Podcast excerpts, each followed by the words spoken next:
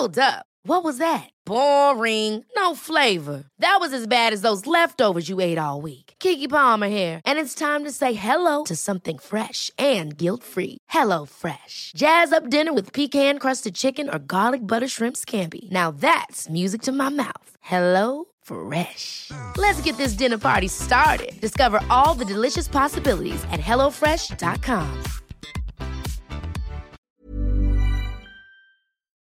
Es ist ein warmer Frühlingsabend, als ein Mann mittleren Alters nach einer feuchtfröhlichen Nacht mit Freunden kurz vor Mitternacht nach einem Taxi sucht. Neben ihm hält ein Auto, in dem junge Frauen sitzen. Sie bieten an, ihn nach Hause zu bringen. Wenig später halten sie an einem abgelegenen Ort an. Sie haben ihr Opfer gefunden. Sein Blut soll ihr Festschmaus sein.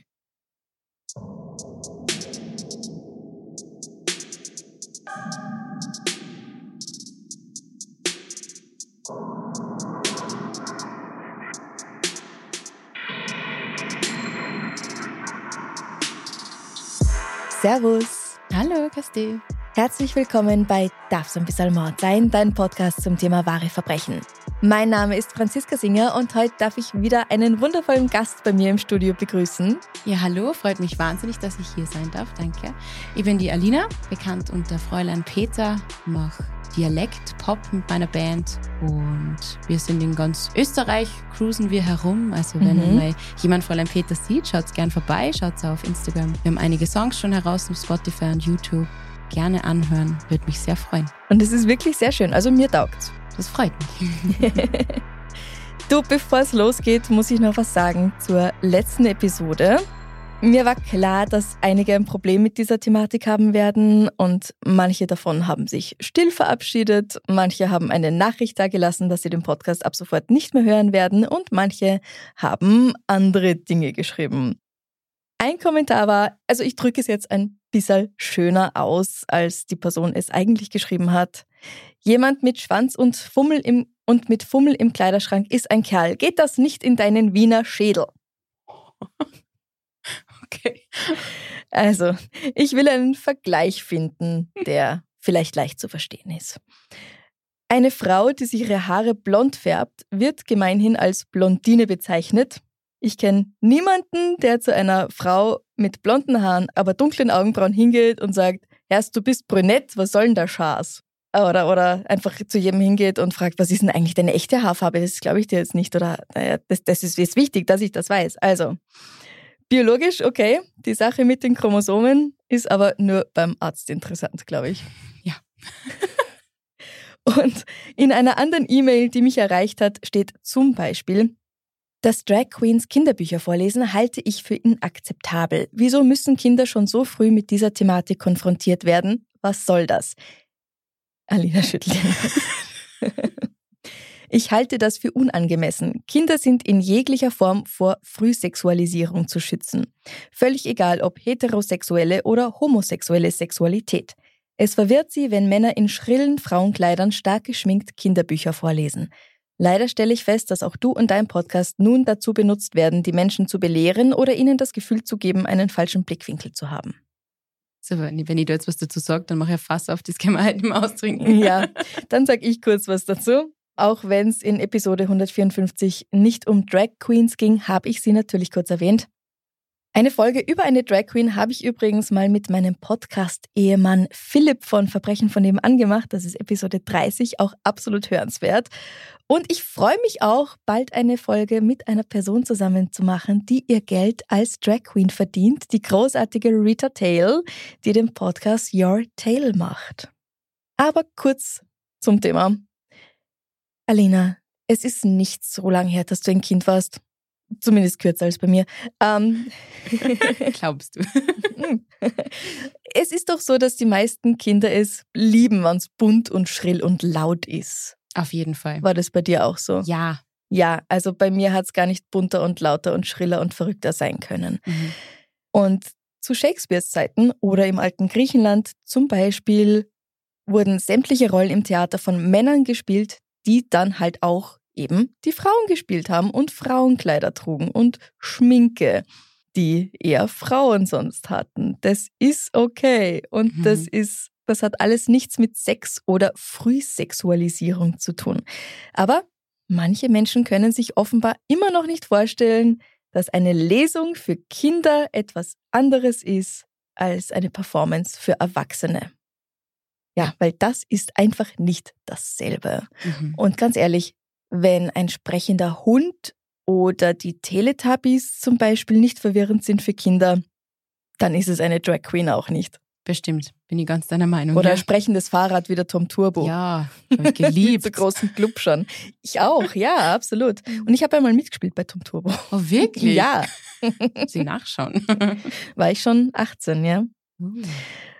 Also generell, wem es nicht gefällt, dass ich bisexuell bin, dass ich für die Rechte von LGBTQIA-Plus-Personen gern eintrete, von Künstlern und People of Color, ja, dann tschüssi, Papa und Freunde.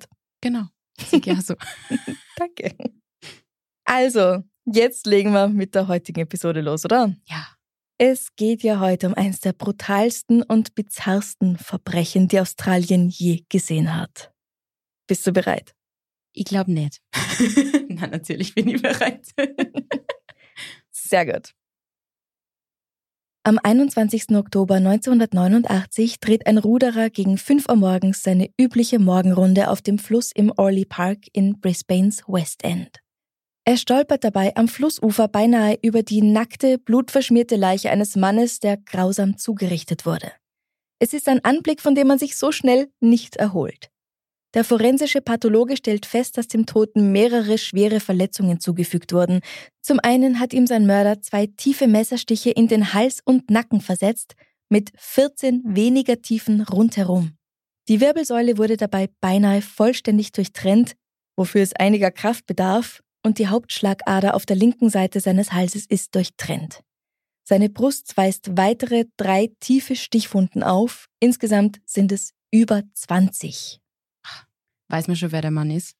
Das weiß man bald, weil nämlich seine Kleidung neben ihm auf dem Boden liegt und unter der Tür des Häuschens eines Ruderclubs nur wenige Meter entfernt liegt auch seine Brieftasche. Er heißt Edward Baldock, ist 47 Jahre alt, ein Familienvater. Es gibt sogar gleich einen Hinweis auf eine Verdächtige. Im Zehnraum eines seiner Schuhe finden die Ermittler die Schlüsselkarte einer Bank von einer Miss T. Wigginton.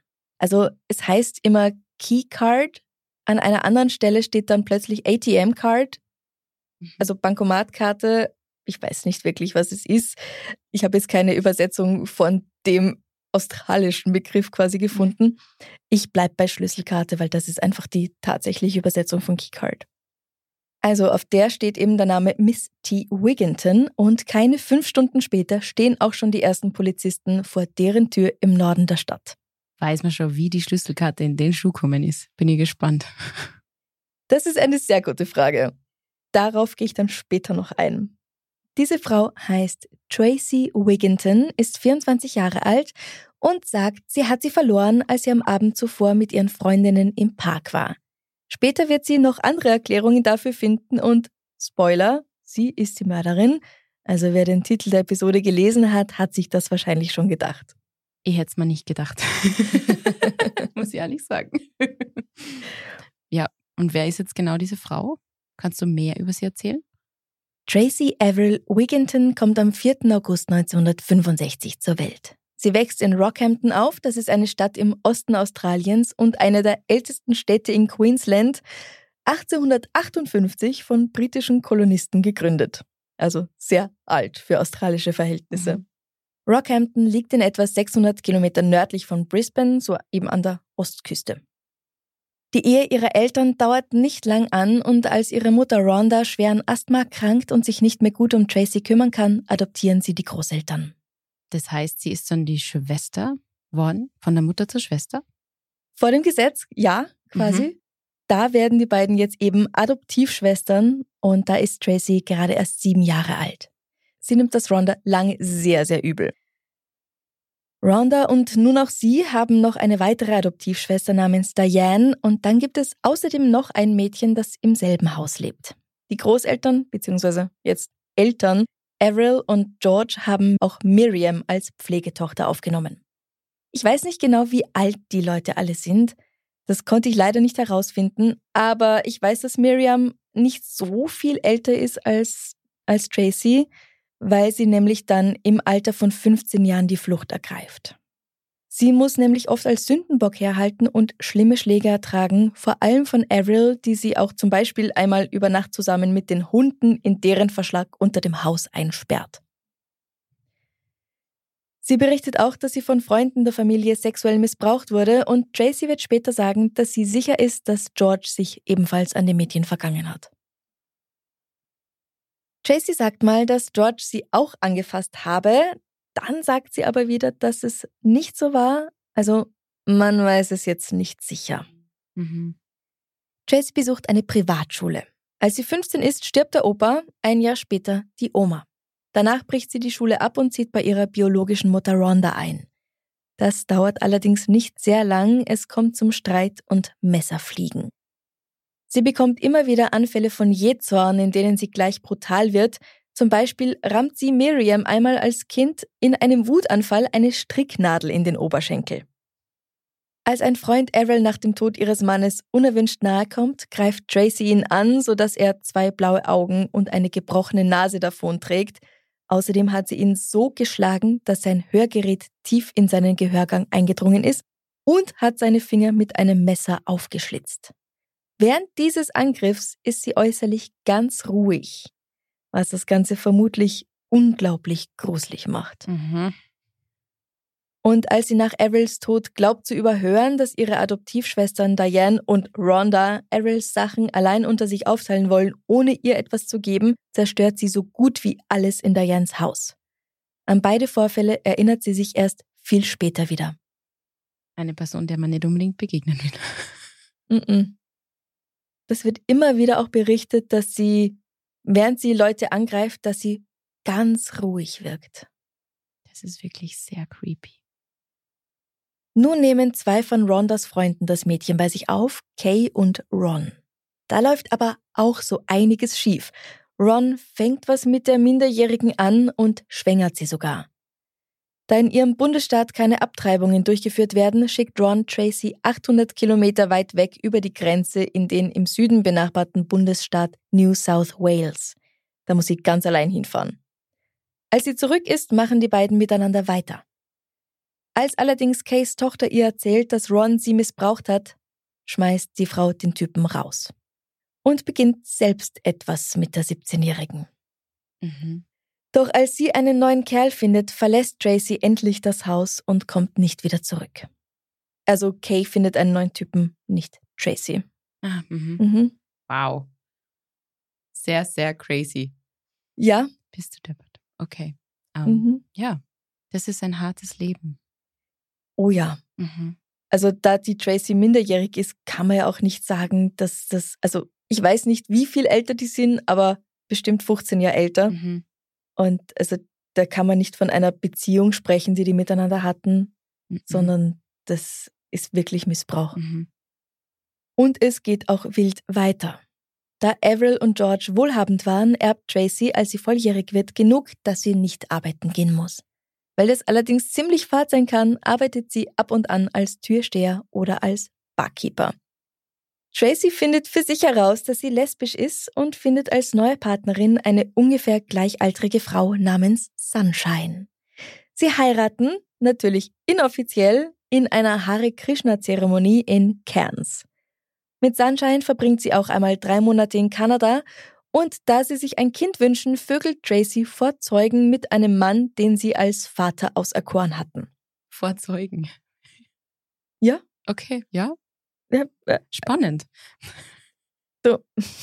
Je, jeder wie er will. Genau. Leider endet diese Schwangerschaft jedoch vorzeitig. Und nachdem Sunshine insgesamt 74.000 Dollar von Tracys Erbe ausgegeben hat, verlässt sie sie nach zwei Jahren On-Off-Beziehung. Gut so, würde ich sagen, denn Tracy verprügelt sie zumindest dreimal auch schwer. Sie schneidet sich jetzt die langen, dunklen Locken kurz, gibt sich selbst den Namen Bobby, spricht mit besonders tiefer Stimme und beginnt nur noch schwarze Kleidung zu tragen und Nietenbänder um Handgelenke und Hals. Am Halsband ist sogar ein Schloss, für das angeblich nur eine Domina, mit der sie ein kurzlebiges Puncherl hat, den Schlüssel hat. Punchal. Mhm. Ich würde schon fragen. also ich kann es mal aus dem Kontext Ein denken. kurzes Verhältnis. Kennst du Mhm. das Wort auch nicht? Na. Ist es so ein Wiener Wort? Ich glaube, ja. Ah, na schauen. Also ein kurzlebiges Verhältnis. Hier arbeitet sie auch als Rauschmeißer in einem Club und wirkt mit ihrem schwarzen Biker-Outfit mit den schweren Stiefeln und Ketten und allem sehr überzeugend. Sie ist auch 1,83 Meter groß und wiegt über 90 Kilo. Also wirklich schon eine Erscheinung, mit der man sich vielleicht lieber nicht anlegt. Mhm. Zu dieser Zeit beginnt sie, sich vom Katholizismus abzuwenden und mit einer Frau aus Adelaide zu korrespondieren, die sich selbst als Hexe bezeichnet. Sie nimmt auch an Ritualen teil, bei denen Tieropfer dargebracht und das Blut direkt aus dem Hals der Tiere getrunken wird. Angeblich. Sie fügt sich auch selbst Verletzungen zu und zeichnet mit dem eigenen Blut oder auch mit Blut, das sie beim Metzger oder im Supermarkt gekauft hat. Mhm. Tracy ist also zurück in ihre Heimatstadt Rockhampton und lernt eine neue Frau namens Debbie kennen, mit der sie Anfang des Jahres 1989 dann nach Brisbane zieht. Hier beginnt sie sich immer mehr zurückzuziehen und ein bisschen so in eine andere Welt abzudriften. Sie nennt sich nun hin und wieder Fred und hat immer einen Beutel mit so Dingen wie Tarotkarten, Kerzen und Tierknochen bei sich, um Rituale ausführen zu können. Also alles für sich allein ist überhaupt nicht schlimm. Sich zurückziehen, nicht schlimm. Schwarze Kleidung, nicht schlimm. Tarot, nicht schlimm. Selbstverletzung, okay, das schon. Aber zusammen und dann das mit diesen angeblichen Bluttrinkritualen, also das ist halt schon wirklich ein Zeichen dafür, dass es ihr nicht gut geht, oder was meinst du? Ja, eindeutig. Also normal kann man das nicht nennen. Blut trinken, mhm. Na, also es klingt für mich ganz so, als ob es angemessen wäre, wenn sie sich psychotherapeutische Hilfe suchen würde. ja, auf jeden Fall. Sie erzählt außerdem Freundinnen, dass sie ein Vampir ist. Im Oktober beginnt sie eine leidenschaftliche Affäre mit einer Frau namens Lisa. Das ist zwei Wochen vor dem Mord. Die Beziehung der beiden ist sehr intensiv, dabei ist sie aber immer noch mit Debbie zusammen. Jetzt schon seit fast zwei Jahren. Lisa wird später erzählen, dass Tracy sie mehrmals darum gebeten hat, sich die Handgelenke aufzuschneiden, damit sie daraus von ihrem Blut trinken kann. Das machen sie auch ein paar Mal, aber da Lisa ein schwaches Herz hat, irgendeine Krankheit hat sie halt, sagt Tracy, dass sie ein Opfer finden muss, um endlich wieder zu essen. Also sie braucht wirklich dieses Blut dieser Person als Nahrung. Ja, wie ein richtiger Vampir. Ganz genau. Aber dann muss auch mit dieser Lisa ein bisschen was komisch sein, oder? Dass sie das zulässt. Ja, Lisa ist auch kein stabiler Charakter. Sie wurde in den vergangenen fünf Jahren 80 Mal im Krankenhaus behandelt, unter anderem wegen Selbstverletzungen oder weil sie eine Überdosis Drogen genommen hat. Hm. Aber sie meint eben, ein paar Tropfen von dir hin und wieder reichen nicht. Ich brauche ein richtiges, großes Mahl. Mhm. Zwei Tage vor dem Mord verbringt Tracy viel Zeit damit, ein Messer zu schleifen. Einen Abend davor färbt sie sich die Haare rabenschwarz. Und am Abend des 20. Oktober selbst schaut sie eine Szene aus einem Film wieder und wieder, spult immer wieder die Videokassette zurück, um zu sehen, wie es den Kopf eines Menschen zerreißt, als der erschossen wird. Dann geht sie mit drei Freundinnen aus. Kim Jervis und Tracy Waugh sind beide 23 und unsere Tracy und ihr neues Gspusi Lisa, Lisa Ptaschinski sind beide 24 Jahre alt.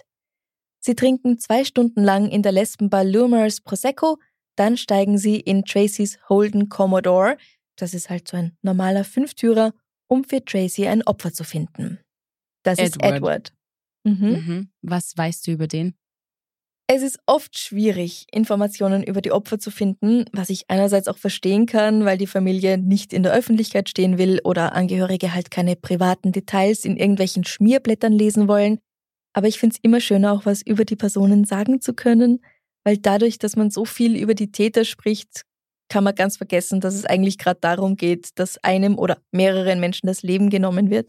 Und ich finde, das verzerrt das Bild so ein bisschen. Mhm. Also darum schaue ich wenn möglich immer, ob ich etwas über die Opfer rausfinden kann, weil die einfach Menschen sind wie du und ich und die Menschen an den Podcast-Hörgeräten, die dann einfach mitten aus dem Leben gerissen werden. Edward Baldock ist 47 Jahre alt. Er ist Vater von vier oder fünf Kindern. News.com sagt vier, Nine News sagt fünf und dass er außerdem schon Großvater von zwei Enkeln ist. Eine seiner Töchter erinnert sich in einem Interview 30 Jahre nach seinem Tod nochmal an ihren Opa, wenn du so lieb bist. Mhm. Er hat es geliebt, mit den Enkelkindern zu spielen. Er war oft weg, um zu arbeiten, darum sind wir immer zum Strand gefahren, wenn er zu Hause war. Meine Mutter ist nämlich nie gefahren. Er war immer der Fahrer. Wenn er zu Hause war, haben wir immer etwas unternommen. Edward spielt auch gern Darts und das ist es, was er am Abend des 20. Oktober macht. Gemeinsam mit Freunden. Als er die Bar kurz vor Mitternacht verlässt, ist er schon sehr betrunken und hält sich an den Straßenlaternen fest, um auf der Suche nach einem Taxi nicht umzufallen. Neben ihm hält ein Auto mit vier jungen Frauen. Sie bieten an, ihn mitzunehmen. Eventuell verspricht Tracy ihm sogar Sex. Er steigt ein und schläft eigentlich sofort ein. Lisa sitzt hinter dem Steuer, sie fährt dorthin, wo Tracy hin will. Er ist betrunken die Straße runtergegangen. Er war der eine. Ich weiß nicht warum, es war einfach so. Ich habe Lisa gesagt, halt an. Kim hat sich nach vorne gesetzt und er ist hinten eingestiegen. Er war so betrunken, dass er eingeschlafen ist. Ich habe Lisa gesagt, fahr los. Sie haben alle gewusst, dass was passieren würde. Ich habe gar nichts sagen müssen. Lisa hält also im Orley Park an und Tracy führt Edward zum Ufer, wo er sich auszieht, alles außer den Socken, seine Kleidung faltet und die Geldbörse unter der Tür des kleinen Häuschens des Ruderclubs ein paar Meter weiter weg sicher versteckt, während Tracy kurz zurück zum Auto läuft. Das Messer, das ich dabei habe, ist nicht gut genug, sagt sie. Kim bietet ihr ein Butterfly-Messer an und damit macht Tracy sich wieder auf den Weg zum Ufer. Lisa steht daneben, als Tracy Edward den ersten Stich mit dem Messer versetzt. Er versucht sich zur Wehr zu setzen, aber sie packt ihn beim Schopf und schlitzt ihm unbarmherzig die Kehle auf. Sie sticht wieder und wieder auf ihn ein, bis der Kopf beinahe abgetrennt ist. Dann setzt sie ihre Lippen an Edwards Hals und trinkt sein Blut. Lisa wird das später als eine Szene beschreiben, so ähnlich wie ein Hai sich verhält, wenn er sein Opfer zerreißt. Als der Mann aufhört zu röcheln und zu gurgeln, setzt Tracy sich ins Gras, raucht ganz ruhig eine Zigarette und sieht zu, wie alles Leben aus ihm weicht. Während Lisa zum Auto zurückkehrt, in dem Kim und die andere Tracy auf sie warten, wäscht Tracy sich und das Messer im Fluss. Dann steigt auch sie ins Auto und sie fahren nach Hause. Wenige Stunden später stößt dann der Ruderer auf die schrecklich zugerichtete Leiche. Und die fährt einfach nach Hause? Fällt den Freundinnen nicht irgendwas auf? Na, also die Freundinnen im Auto, die wissen ja, was passiert ist. Die wissen auch, worum es ging. Mhm. Aber zu Hause wartet Debbie und die weiß nichts von dem, was da vorgefallen ist, beziehungsweise was ihre Partnerin getan hat. Noch nicht. Mhm. Aber sie findet, dass Tracy gar nicht gut ausschaut. Irgendwie wie ein Zombie kommt sie hervor. Und jetzt findet die Polizei seine Geldbörse und steht auf einmal bei Tracy vor der Tür. Mhm, genau, ja. Also im Kampf muss Edward es wohl irgendwie geschafft haben, diese Schlüsselkarte, die Tracy vielleicht aus der Hosentasche gefallen ist, in seinen Schuh zu stopfen. Oder sie ist ihr gleich aus der Tasche gefallen und während er sich ausgezogen hat, hat er sie halt aufgehoben, hat gedacht, oh, das ist meine und hat sie in seinen Schuh gesteckt. Das ist auch möglich. Mhm. Aber jedenfalls hat es weder sie bemerkt noch die Lisa. Und ja, deswegen steht die Polizei keine zwölf Stunden nach dem Mord schon vor ihrer Wohnungstür. Und was macht sie? Gibt sie es zu oder streitet sie es ab? Also, na, sie gibt's nicht zu. Hm. Sie versucht zwar nicht zu leugnen, dass sie in der Nacht in diesem Park war, aber sie behauptet, dass sie halt mit ihren Freundinnen dort war. Was ja nicht ganz falsch ist. Die mhm. waren auch da, aber sie haben eben nicht auf dem Spielplatz gespielt, so wie sie jetzt sagt, sondern es war ein bisschen anders. Und überhaupt kann sie sich zuerst an kaum etwas erinnern.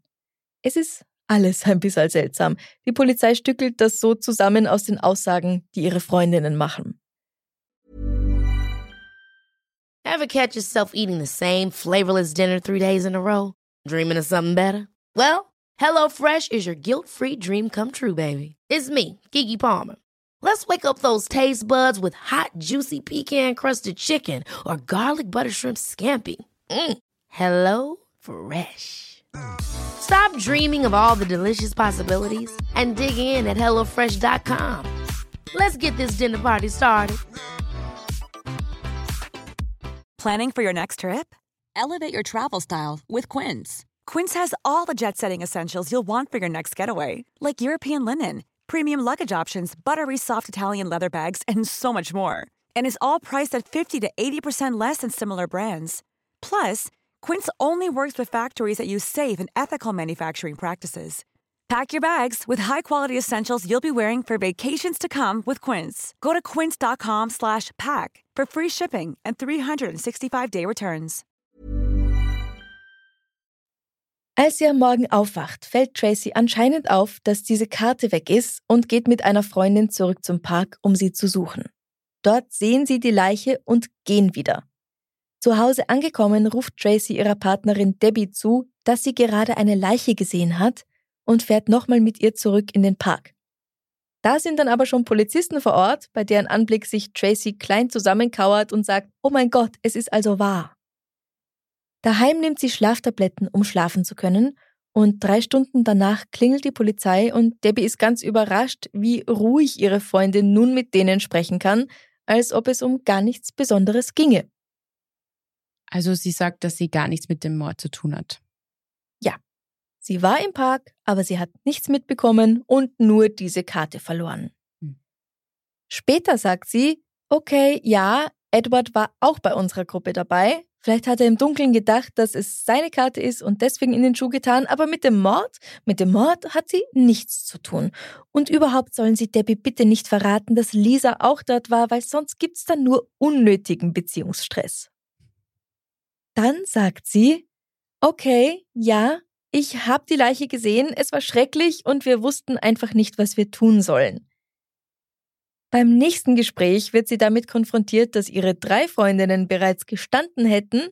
Und da sagt sie, ja okay, vorher habe ich gelogen, aber jetzt will ich euch erzählen, was wirklich passiert ist. Und dann sagt sie, wie der Abend eben verlaufen ist, dass sie Prosecco getrunken haben, Edward mit ins Auto gestiegen ist und sie ihn am Flussufer erstochen hat. Also genau das, was die Polizei schon von den anderen wusste. Ihre Freundinnen Kim und Tracy sagen, dass sie das Blut in ihrem Atem gerochen haben, als sie wieder zu ihnen ins Auto gestiegen ist. Aber warum haben sie sie nicht abgehalten oder sie auf einen anderen, weiß ich nicht. Ich finde es komisch, dass sie da mitfahren und na. Dass sie einfach so mitmachen. Ja, bin etwas schockiert. Du, sie sind davon überzeugt, dass Tracy übernatürliche Kräfte hat. Sie hätten mit eigenen Augen gesehen, wie sie ihren Körper verschwinden lässt und nur zwei Katzenaugen übrig geblieben sind, die so vor ihnen herumgeschwebt sind. Erinnert ein bisschen an Alice im Wunderland. Genauso wie die Grinsekatze mhm, muss das mhm. gewesen sein. Nur sehr viel gruseliger. Mhm. Der Polizei in Brisbane fällt es zwar schwer zu glauben, dass eine Frau für einen solch brutalen Mord verantwortlich sein soll, aber am Ende des Tages sind alle vier Lisa, Kim und die zwei Tracys in Untersuchungshaft. Und da passiert dann einige Zeit später auch nochmal was. Tracy greift nämlich Lisa in Untersuchungshaft an, also ihr Punchal oder ihr ehemaliges Gspusi oder wie man es nennen mag. Sie schnürt ihr die Luft ab, bis die Frau blau im Gesicht ist und endlich dann Wärter eingreifen. Auch nach diesem Vorfall erinnert sie sich an gar nichts, der ist einfach wie aus ihrem Gedächtnis gelöscht, bis man ihr sagt, was sie da gerade getan hat. Sie sagt, dass es bei ihr immer lang dauert, bis sich so richtig viel Wut angestaut hat, aber wenn das Maß voll ist, dann verliert sie jegliche Kontrolle über sich selbst. Sie sagt zwar, dass ihr das selbst Angst macht und sie gegen Gewalt ist, aber andere in ihrem Leben glauben ihr das nicht und meinen, dass sie sowieso schon immer eine gewalttätige Ader hatte und vielleicht sogar als Kind schon ihre eigene Katze umgebracht hat. Aufgrund dieser ganzen Behauptungen, sie sei ein Vampir und könne sich nicht erinnern etc. pp. und natürlich der Brutalität des Mordes wird Tracy einer psychiatrischen Untersuchung unterzogen. Es wird klar, dass sie an viele Momente ihres Lebens keine Erinnerung hat. Wegen diesen signifikanten Amnesien glaubt der Psychiater nach einiger Zeit, Tracy könne an dissoziativer Identitätsstörung leiden oder kurz DID.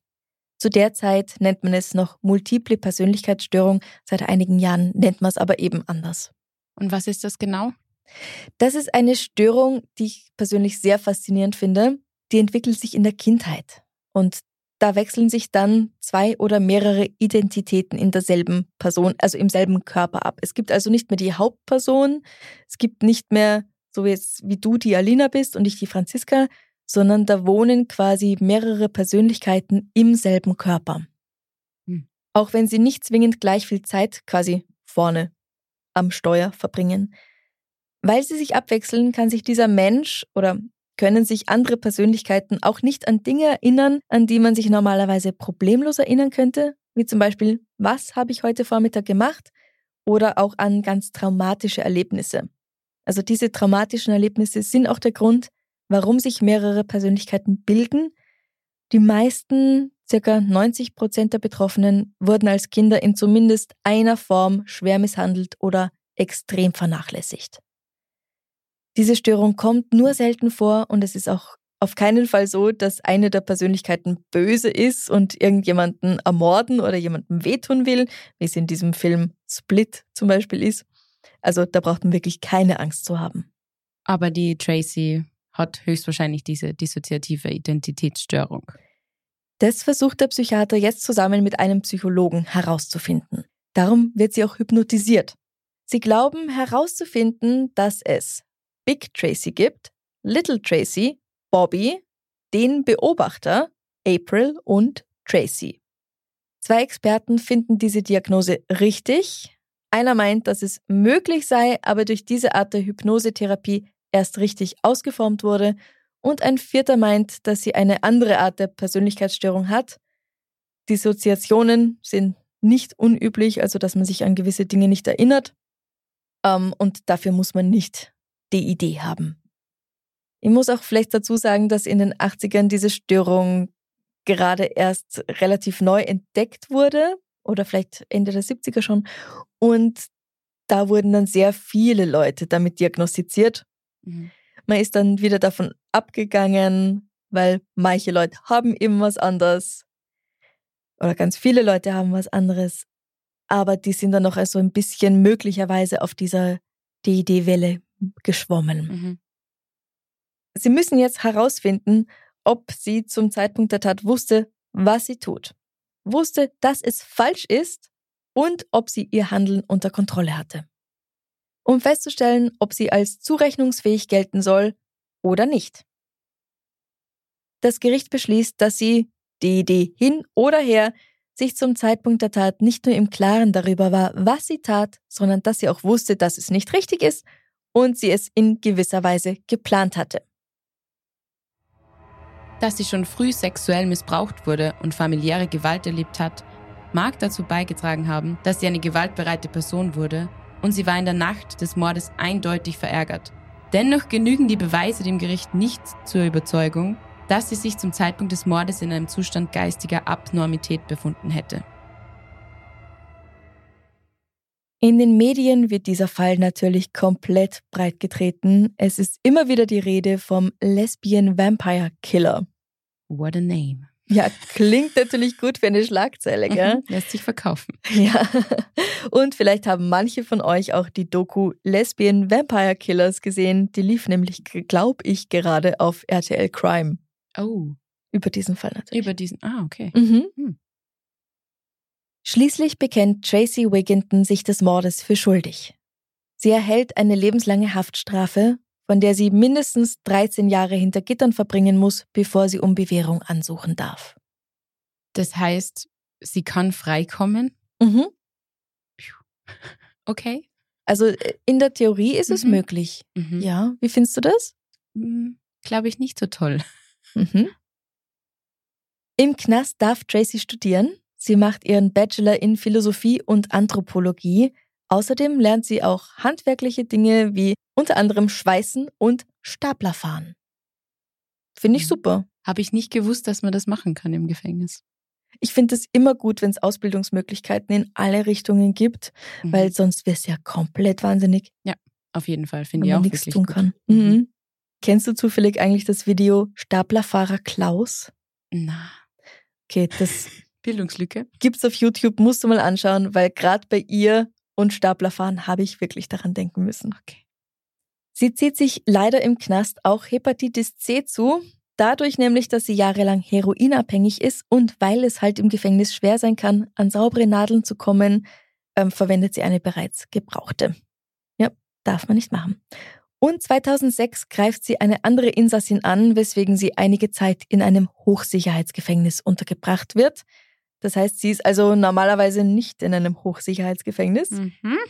mhm, sondern kommt eben für einige Zeit dann in dieses Hochsicherheitsgefängnis und dann aber auch wieder raus und in ein, in Anführungszeichen, normales. Ich meine, ich finde es ja schon irgendwie komisch, dass man Heroin im Gefängnis kriegt. Ja, Hm. das, das ist wohl recht leicht, an Drogen zu kommen im Gefängnis. Okay. Mhm. Naja, schau, da, da lerne ich einiges bei dir. Ja, bitte, gerne. Tracys viertes Gesuch um Bewährung wird akzeptiert. Obwohl sie bei der Anhörung lügt und behauptet, Edwards Familie habe ihr vergeben, das stimmt nicht, das ist aber für diese Anhörung egal. Es kommt halt darauf an, wie hat sie sich verhalten und geht noch eine Gefahr von ihr aus. Sie meinen, sie hat sich gut genug verhalten und sie wird keine Gefahr für die Öffentlichkeit mehr darstellen. Damit kommt sie im Januar 2012 nach insgesamt 21 Jahren Gefängnis wieder frei. Sie ist jetzt 46 Jahre alt. Sie ist zwar frei, weil du so schaust, sie wird aber weiterhin kontrolliert und lebt auch in einer betreuten Unterkunft. Ist gut, finde ich. Ja. Von dissoziativer Identitätsstörung ist seit dem Prozess keine Rede mehr, also keine Ahnung, ob sie die wirklich hat oder nicht. Sie dürfte jedoch hinter Gittern nicht ausgeprägter werden, wenn sie sie überhaupt hat. Mhm. Und was ist mit den anderen Freundinnen, die dabei waren, passiert? Dieser und die anderen? Alle drei sagen, dass sie mit dem Mord nichts zu tun hatten. Kim Jervis wird allerdings wegen Totschlags zu acht Jahren verurteilt, weil ihr Butterfly ist ja das, mit dem sie dann den Mhm. Edward umbringt. Und Tracy Waugh wird freigesprochen. Lisa Ptaschinski wird allerdings ebenfalls für den Mord verurteilt und das Letzte, das ich über sie weiß, ist, dass sie im Jahr 2008 die Genehmigung erhalten hat, das Gefängnis, in dem sie inhaftiert ist, alle zwei Monate für zwölf Stunden zu verlassen. Da Tracy Wigginton frei ist, ist Lisa bestimmt auch schon längst frei. Ja. Also außer sie hat sich tatsächlich noch was zu Schulden kommen lassen hinter Gittern, Mhm. aber ansonsten gehe ich mal schwer davon aus, dass sie frei ist. Macht Sinn, ja. Das ist aber noch nicht das Letzte, das man von Tracy gehört hat. 2019, also gar nicht so lang her, fällt sie dadurch auf, dass sie Bilder von Vampiren, Skeletten und sogar echten Leichen auf Facebook postet. Und auf einem Bild steht so, eine, so, ein, so ein Meme, weißt du, mit so einem Mhm. Schädel. Now panic because I'm back, fuckers. Einige der Polizisten, die damals im Fall ermittelt hatten, finden, dass diese verstörenden Posts ausreichen sollten, um sich nochmal genauer anzusehen, ob es tatsächlich in Ordnung ist, diese Person frei rumlaufen zu lassen. Wie findest du das? Ja, also es kann, dadurch, dass man nicht weiß, ob sie jetzt diese Persönlichkeitsstörung hat oder nicht, kann es sein, dass sie entweder wahnsinnig, unter Anführungszeichen, intelligent ist und das wirklich gut äh, plant, auch mit den verschiedenen Persön dass sie so tut, als hätte sie eine Persönlichkeitsstörung. Und es kann eben dann sein, dass sie, ja, man sowas auf Facebook posten. Das ist jetzt nicht so intelligent eigentlich. Das ist nicht intelligent, nein. kann natürlich aus Frust sein oder sie hat wieder so eine Phase, wo sie sich nicht mehr erinnern kann. Und Aber ja. ja, also ich meine, ich finde es zwar geschmacklos, das also echte Fall. Leichen Ja, zu posten, das ähm, geht gar nicht. Nein, aber also ich, ich denke mir, manche von uns haben halt irgendwann eine Goth-Phase oder Emo-Phase durchgemacht oder was auch immer. Vielleicht nicht unbedingt in den 40ern, aber ja, also viele machen sowas. Wahrscheinlich macht sie sich hier, also vielleicht macht sie sich hier auch irgendwie einen Spaß. Und auch wenn einige das eben geschmacklos finden, dann heißt es ja nicht, dass sie, nur weil sie solche Dinge postet, jetzt nochmal tatsächlich jemanden umbringen würde. Ja, das vielleicht nicht, aber ein direktes Bild von Reue oder so zeigt es auch nicht. Nein, nein, nein, da stimme ich dir zu. Ja. Also wenn ich das richtig verstanden habe, dann ist sie auch immer noch auf Bewährung und wird da immer wieder angeschaut. Natürlich jetzt nicht so oft wie wenn man gerade erst rausgekommen ist, aber hin und wieder wird man da schon wieder ein bisschen mit ihr reden.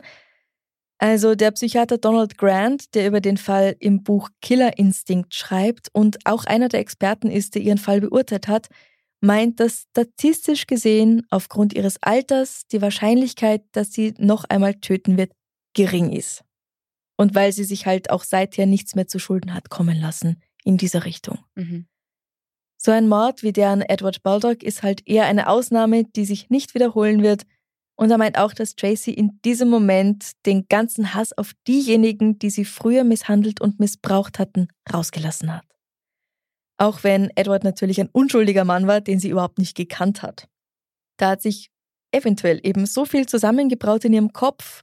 Zusätzlich hatte sie Probleme mit ihrer Partnerin Debbie, dann war da die neue Liebschaft Lisa und die beiden anderen Frauen, die geglaubt haben, dass sie Superkräfte hat. Das ist ja alles zu Kopf gestiegen, meint er. Und ich kann mir das schon vorstellen. Also ich meine, ich will sie überhaupt nicht in Schutz nehmen. Mhm. Ich, es ist mir unbegreiflich, wie man so handeln kann, aber ich versuche halt doch immer irgendwie zu verstehen, wieso die Täter so handeln, wie sie es eben tun. Und ja, ich als maximal motivierte Hobbypsychologin könnte mir schon vorstellen, also wenn alles eben nochmal so richtig zusammenkommen sollte in ihrem Leben, irre viel Stress, unverarbeitetes Trauma, Leute, die sie fast schon als Hexe anbeten, dass sowas vielleicht schon nochmal passieren könnte. Mhm. Aber nicht, dass sie jetzt einfach ins nächste Café geht und unmotiviert irgendwen absticht. Weil wenn die Leute, die für sie zuständig sind, denken würden, dass das möglich wäre, dann wäre sie bestimmt nicht frei, dann wäre sie bestimmt immer noch oder wieder hinter Gittern. Also denke ich, hoffe ich. Ich, mhm. ich, ich, weiß nicht. Mhm. Hoffentlich, ja. ja. Ja, was denkst du? Ja, wahnsinnig arger Fall. Halleluja. Also, ich habe nicht falsch verstehen, aber zu einem gewissen Teil Mitleid mit ihr, weil sie mhm. ein wirklich schlimmes Leben hatte. Also man kann schon, wenn man auf ihre Kindheit schaut, wenn man sieht, wie sie in zwischenmenschlichen Beziehungen behandelt wurde und wie viel misshandelt sie wurde, kann man schon eine Erklärung dafür finden, weil dieses Vampirverhalten wirklich ähm, irgendwas in mir triggert. Also das macht mich yeah. ganz fertig. Ich muss ja dazu sagen, wie ich in der Schule war, hat ein Freund von mir auch geglaubt, er ist Vampir und hat auch gemeint, er muss Blut trinken. Also vielleicht triggert mich das deswegen. Ernsthaft? Ja, wirklich ernsthaft. Oh. Ähm, also es ist niemals so, so was gekommen, oder? Also mhm. Also zumindest nicht, dass ich wüsste. Ja. Aber das hat mich damals als Kind, also mit 15, auch sehr beschäftigt, dass er das gemeint hat. Man kann es schon, also ja, ist, ist schon ein komisches Gefühl, wenn das jemand behauptet und mhm. so, so spricht. Er hat auch gemeint, er kann das Wetter beeinflussen. Ja, also ah, schon ja. ein bisschen so Hexe, mhm. ähm, Hexer-Vibes. Ja. Dann habe ich ja den richtigen Fall ausgesucht für ja, dich. Ja, also wie, wie ich das jetzt gehört habe, haben wir schon gedacht, uhu. Aber ja, also hoffen wir wirklich sehr, dass diese ganzen Dinge nicht zusammenkommen und es nicht mehr, nicht nochmal zu sowas kommt, zu so einem ja. Mord. Was sagt dein Schulkollege? Dem geht's gut? De, soweit ich weiß schon. Also ich schätze mhm. mal, das war eine pubertierende Phase. Ja. Ähm, ja, Identitätsfindung und so weiter. Mhm. Ich hätte jetzt nichts anderes gehört. Sehr gut. Genau. Sehr gut. ich meine, wir könnten jetzt noch ewig wahrscheinlich darüber reden, aber ich gehe mal schwer davon aus, dass sie keine dissoziative Identitätsstörung hat, weil das ja während der Haft nicht nochmal Thema wurde. Ja. Ja, ich finde es spannend eben, aber sie dann diese verschiedenen Namen verwendet, oder? Fred und ja. oder so. Aber man würde es sicher merken. Also in 21 ja. Jahren Haft mhm. würde da das, das, sicher. Ja. Da wäre das garantiert aufgefallen. Das kann mhm. ich mir nicht anders vorstellen. Mhm. Und, Und wie, also ich sag's nochmal, Leute, die das haben, sind nicht gefährlich. Mhm. Und die haben auch nicht eine gefährliche Persönlichkeit unter vielen, sondern sie wäre da wirklich die Ausnahme. Mhm. Ist wichtig zu erwähnen, ja. Ja, ja. Machen wir noch was Schönes zum Schluss? Sehr gerne. ähm, ich würde von dir gerne wissen, also ich weiß, du hast den McFluff, der schläft ja so süß vor mir. Mhm. Aber wenn du dir aussuchen könntest, ob du mal eine Katze oder ein Hund sein möchtest, für was würdest du dich entscheiden? Lustig, letzte Woche hatte ich auch eine Tierfrage. Ich, oh, so einen Tag lang mhm dann wäre ich gerne mal eine Katze. Würde mich dann aber sehr ärgern, wenn ich eine Wohnungskatze wäre. Weil ich sage jetzt Katze, weil ich nämlich gern so geschmeidig durch nachts durch die Straßen schleichen würde oder über Häuserdächer gehen oder irgendwie so, so stelle ich mir das vor. Und weite Sprünge machen und so. Und vielleicht eine Maus oder einen Vogel erlegen. Würde ich als Mensch niemals machen, aber als Katze, ja. Das Urinstinkt. Ja, wahrscheinlich würde ich es nicht machen, wenn ich jetzt so genauer drüber nachdenke. Weil ich müsste ja dann als Mensch auch mit dem Wissen leben, dass ich das gemacht habe. Es ist die Frage, ob du das kontrollieren kannst. Ja, okay. Aber bin ich voll bei dir. Also ich wäre auch sehr gerne eine Katze. Kann Ja? das sehr gut nachvollziehen, ja. Und was ist dein Grund dafür? Ja, auch so, also vor allem auch dieses Klettern, die Mhm. Bäume oben oder am Hausdach. Ich habe jetzt als Mensch habe ich Höhenangst. Also ich Mhm. schätze mal, als Katze ist das nicht so und dann würde ich das ein bisschen ausnutzen. Wäre aber schön blöd, wenn du da eine Katze mit Höhenangst wärst. Es wäre nicht cool, ja. Aber eben auch dieses Herumtollen und als Katze hast du mehr Freiheiten. Außer, Außer Wohnung. ja, Ja, stimmt. Dann bitte eine, eine, eine freie Katze. ja, wenn man sich so genau aussuchen darf, dann wissen Ja. wir es. Aber ansonsten wäre ich auch gern ein Hund, Mhm. in der Hoffnung, dass ich dann nicht irgendwo angebunden bin Mhm. oder traurig im Tierheim, sondern ganz viel gekrault wird. Ja, so wie, so wie McFluff. Ja. Ja. ich habe vorher schon Fotos gemacht, wie du ihn gekrault hast. Muss ich schauen. Vielleicht kann ich auch was davon posten. Ach, sicher. Schön. Ja, also beide eigentlich lieber Katze. Mhm. Ja, ich mm, ja. Entscheidest du dich noch um? Nein, ich entscheide mich nicht um. okay. Ja, ich bleib dabei. Mhm. Ja. Schön. Also danke vielmals, dass du dir die Zeit genommen hast, hierher gekommen bist und diese Folge mit mir aufgenommen hast. Dann allererstes Mal. Vielleicht magst du ja nochmal kommen. Sehr, sehr gern. Hat mich wahnsinnig gefreut. Sehr Vielen, schön. vielen Dank für die Einladung. Sehr spannender, sehr creepy Fall. Mhm. Ja, Mhm. Mhm. finde ich auch. Ja, muss ich schon sagen. schlafen. Aber ja, aber ja. Stimmt. Du sag uns doch nochmal, wie deine Band heißt und wie wir dich alle finden können. Genau, sehr gern. Fräulein Peter sind wir. Und ihr könnt uns überall finden, auf YouTube, Spotify, äh, Instagram, Facebook. Einfach Fräulein Peter Music dazu schreiben, dann findet ihr ganz sicher was. Mhm. Gerne in unsere Songs reinhören und vielleicht sieht man sich ja mal auf einem Konzert. Auf jeden Fall. Also nochmal vielen herzlichen Dank. Und weil es so warm ist heute, vielleicht gehen wir jetzt noch ein Eis essen, oder? Uh, super Idee, sehr gern. Ja dann, bis zum nächsten Mal. Bussi, Baba. Bussi Baba.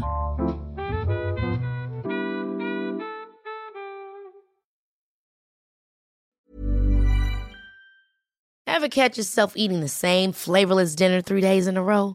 Dreaming of something better? Well, HelloFresh is your guilt free dream come true, baby. It's me, Kiki Palmer. Let's wake up those taste buds with hot, juicy pecan crusted chicken or garlic butter shrimp scampi. Mm. Hello Fresh. Stop dreaming of all the delicious possibilities and dig in at HelloFresh.com. Let's get this dinner party started.